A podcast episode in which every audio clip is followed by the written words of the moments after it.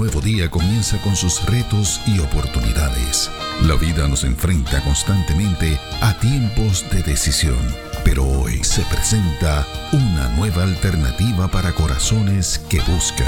AMEC Casa de Alabanza presenta Reflexiones de Esperanza. Palabras de aliento para nuestro diario vivir con el pastor Misraim Esquilín.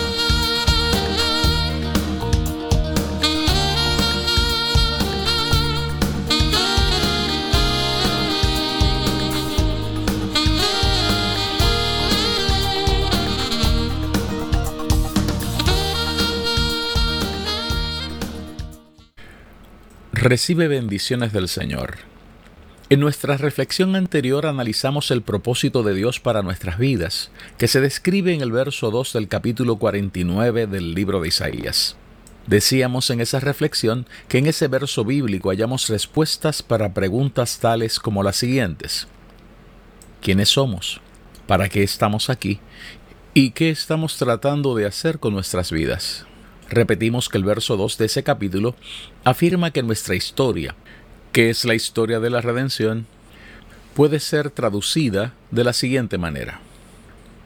Nosotros somos hijos de Dios comprados a precio de sangre en la cruz del Calvario. Somos moldeados hasta ser formados como saetas bruñidas y nuestras bocas convertidas en espadas agudas. En todo este proceso nos asiste la seguridad de estar escondidos en la sombra de la mano del Eterno.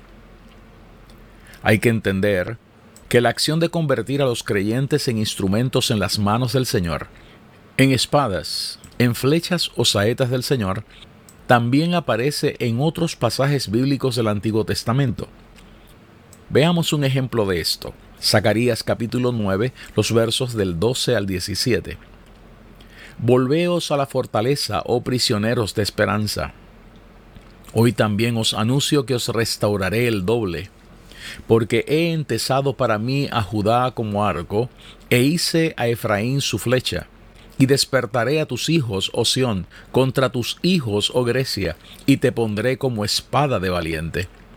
Y Jehová será visto sobre ellos, y su dardo saldrá como relámpago, y Jehová el Señor tocará trompeta e irá entre torbellinos del austro Jehová de los ejércitos los amparará y ellos devorarán y hollarán las piedras de la honda y beberán y harán estrépito como tomados de vino y se llenarán como tazón o como cuernos del altar.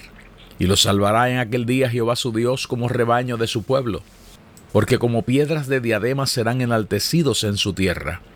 Porque cuánta es su bondad y cuánta su hermosura el trigo alegrará a los jóvenes y el vino a las doncellas. Sabemos que algunos de los puristas y exégetas bíblicos nos querrán recordar, y con mucha razón, que las confesiones de la fe cristiana describen el propósito del ser humano, del creyente, utilizando otras expresiones. Las confesiones de fe cristiana destacan que la finalidad del ser humano, nuestro propósito aquí, es glorificar a Dios. Entre las páginas de Internet que manejan este tema con alta responsabilidad, encontramos que hasta las más sencillas declaran lo siguiente. Citamos. La Biblia deja muy claro que Dios creó al hombre y que lo creó para su gloria. Isaías 43, verso 7. Por lo tanto, el propósito fundamental del hombre, según la Biblia, es simplemente glorificar a Dios. Quizás una pregunta más difícil de contestar es ¿cómo sería glorificar a Dios? En el Salmo 100, los versos 2 y 3, se nos dice que adoremos a Dios con alegría y que reconozcamos que Jehová es Dios. Él nos hizo y no nosotros a nosotros mismos. Pueblo suyo somos y ovejas de su prado. Parte de lo que sería glorificar a Dios es reconocer quién es Dios. Para empezar es nuestro Creador y alabarlo y adorarlo por eso. También cumplimos con nuestro propósito de glorificar a Dios al vivir nuestras vidas en relación y fiel servicio a Él, como dice 1 de Samuel capítulo 12 y verso 24 y Juan 17 verso 4. Ya que Dios creó al hombre a su imagen, Génesis capítulo 1 los versos 26 y 27. El propósito del hombre no se puede cumplir si está apartado de Él. El rey Salomón intentó vivir para su propio placer, pero al final de su vida él llegó a la conclusión de que la única vida valiosa es una vida de honor y de obediencia a Dios. Eclesiastés 12, versos 13 y 14. En nuestra condición caída, el pecado nos separa de Dios y hace que sea imposible glorificarlo por nuestra propia cuenta. Pero a través del sacrificio de Jesús, somos reconciliados en nuestra relación con Dios. Nuestro pecado es perdonado y ya no hay barreras entre Dios y nosotros. Romanos capítulo 3 versos 23 y 24. Curiosamente, somos capaces de glorificar a Dios porque primero Él nos dio gloria. David escribe en el Salmo 8 versos 4 al 6 lo siguiente. Digo, que es el hombre para que tengas de él memoria, y el Hijo del hombre para que lo visites. Le has hecho poco menor que los ángeles, y lo coronaste de gloria y de honra. Le hiciste señorear sobre las obras de tus manos. Todo lo pusiste debajo de sus pies. Esto también se repite en Hebreos capítulo 2, los versos 6 al 8. Estos versículos revelan otro propósito que Dios le ha dado al hombre, dominio sobre la tierra.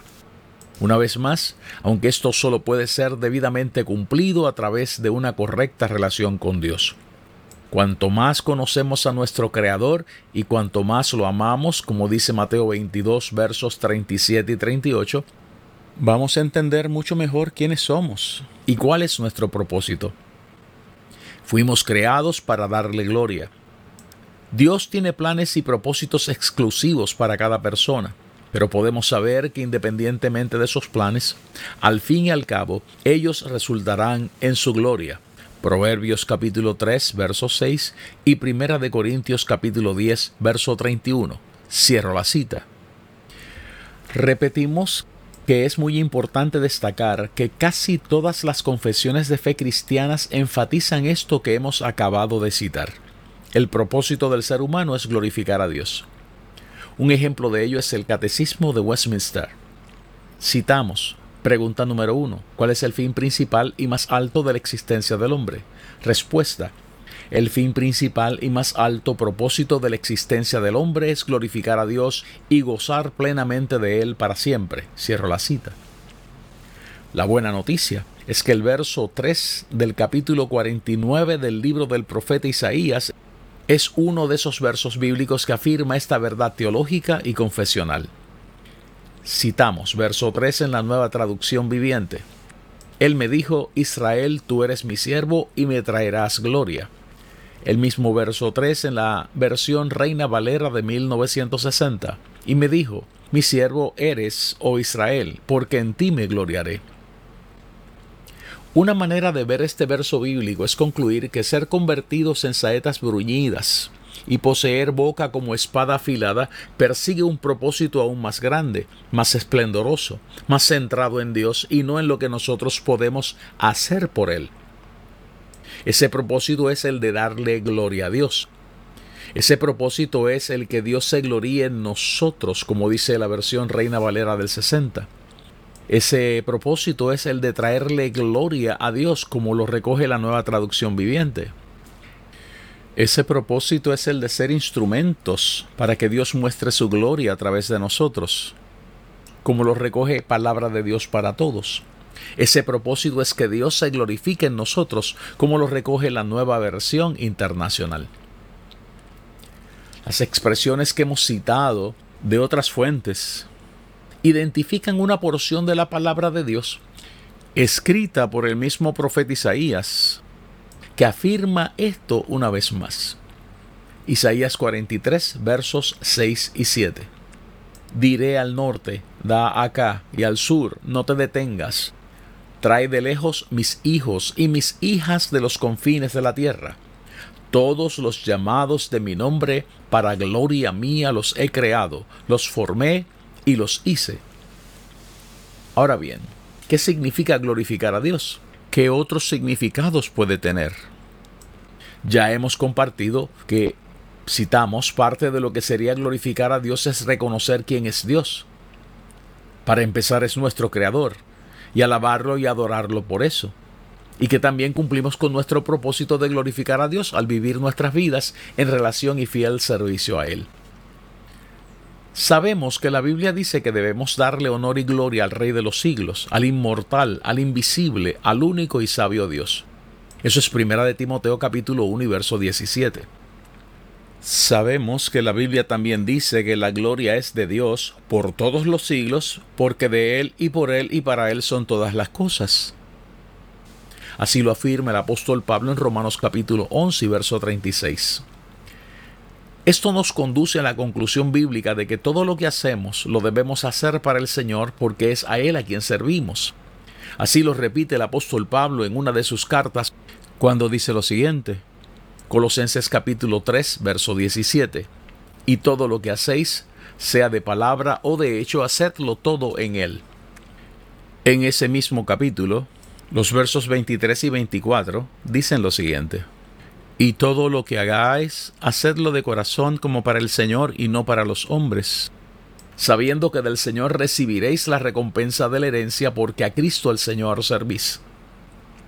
Desde esta perspectiva, todo lo que hacemos tiene que ser hecho para glorificar a Dios. Al mismo tiempo, lo que somos, todo lo que somos también tiene que glorificar a Dios. Esto es así porque la Biblia dice que es en Dios que nosotros somos y nos movemos. Escuchemos como lo dice el apóstol Pablo en el libro de los Hechos, capítulo 17, los versos 26 al 28. Y de una sangre ha hecho todo el linaje de los hombres para que habiten sobre toda la faz de la tierra. Y les ha prefijado el orden de los tiempos y los límites de su habitación, para que busquen a Dios, si en alguna manera, palpando, puedan hallarle, aunque ciertamente no está lejos de cada uno de nosotros porque en Él vivimos y nos movemos y somos, como algunos de vuestros propios poetas también han dicho, porque linaje suyo somos. Permítanos arribar a algunas conclusiones. Estos datos nos enseñan que ser y hacer aquello que Dios ha definido para nosotros forma parte del propósito de Dios. Esto es así porque lo que somos y todo lo que hacemos tiene que glorificarle. Es más, muchos teólogos bíblicos han concluido que pecamos cuando no somos o no hacemos aquello para lo que Dios nos creó. Este silogismo tiene su base en que Dios ha invertido en nosotros tiempo y ha colocado en nosotros dones y talentos para realizar aquello que nos ha comisionado. Decidir hacer o ser algo o alguien distinto a lo que Dios ha prefijado es similar a decirle al Creador que no nos interesan su propósito, su tiempo, sus dones ni sus talentos. Esta respuesta es pecaminosa porque se trata de ser rebeldes contra Dios, rebelarnos contra su plan. Podemos concluir que el verso 3 del capítulo 49 del libro de Isaías especifica la definición del propósito de Dios para nuestras vidas. Dios nos ha llamado, nos ha seleccionado para que le glorifiquemos. Y la mejor manera de hacerlo es siendo y haciendo aquello para lo que Él nos ha escogido. Poseer su palabra en nuestra boca como una espada afilada, ser saetas bruñidas en su aljaba y permitir que Él nos cubra bajo su sombra. Es muy importante destacar que todas estas expresiones giran alrededor de la convicción y la autoimagen que podemos poseer aquellos que nos acercamos a Dios. Este pasaje bíblico señala que la autoimagen y la convicción tiene que ser la de un siervo, la de un Ebed. El concepto que Isaías utiliza aquí y que es traducido como siervo es definido como un esclavo, un siervo o un súbdito. Se trata de alguien que está al servicio de un dueño que lo posee. Este siervo puede ocupar cargos públicos, ser un oficial, o ser alguien a quien se le ha concedido autoridad en el gobierno o en la mayordomía de la casa. En ambos casos, esta es una autoridad delegada por el dueño. Pero este funcionario, este hombre o esta mujer no deja de ser un siervo. En otras aplicaciones, encontramos que este concepto, Evet, puede ser utilizado para describir a los adoradores. El profeta Isaías comparte en uno de sus próximos capítulos la herencia que poseen los Evet, aquellos que se reconocen y viven como siervos del Señor. Leemos en Isaías capítulo 54, verso 17. ninguna arma forjada contra ti prosperará, y condenarás toda lengua que se levante contra ti en juicio. Esta es la herencia de los siervos de Jehová, y su salvación de mí vendrá, dijo Jehová. Estas declaraciones bíblicas no dejan espacio para autoimágenes de príncipes o de señores con autoridad propia. Esta realidad no cambia en el Nuevo Testamento. Basta revisar la autoimagen que Pablo nos regala en sus cartas. Pablo se presenta a sí mismo como alguien que es prisionero de Cristo. Efesios 3, verso 1. Preso suyo. Segunda de Timoteo capítulo 1 y verso 8. Preso en el Señor. Efesios 4, verso 1. Pablo se ve a sí mismo como siervo de Jesucristo. Romanos capítulo 1, verso 1 y Tito capítulo 1 y verso 1. Y siervo de todos. Primera de Corintios capítulo 9 y verso 19. Que busca agradar a Dios y no a los hombres. Gálatas capítulo 1, verso 10. Es muy importante señalar que Santiago se describe a sí mismo con el título de siervo, Santiago 1.1, y que Pedro y Judas también lo hacen, Segunda de Pedro capítulo 1 y verso 1, Judas capítulo 1 verso 1. En otras palabras, que el mejor título al que podemos y debemos aspirar para glorificar a Dios es ser siervos para la gloria de Dios. Reflexiones de Esperanza fue una presentación de AMEC Casa de Alabanza. Somos una iglesia de presencia.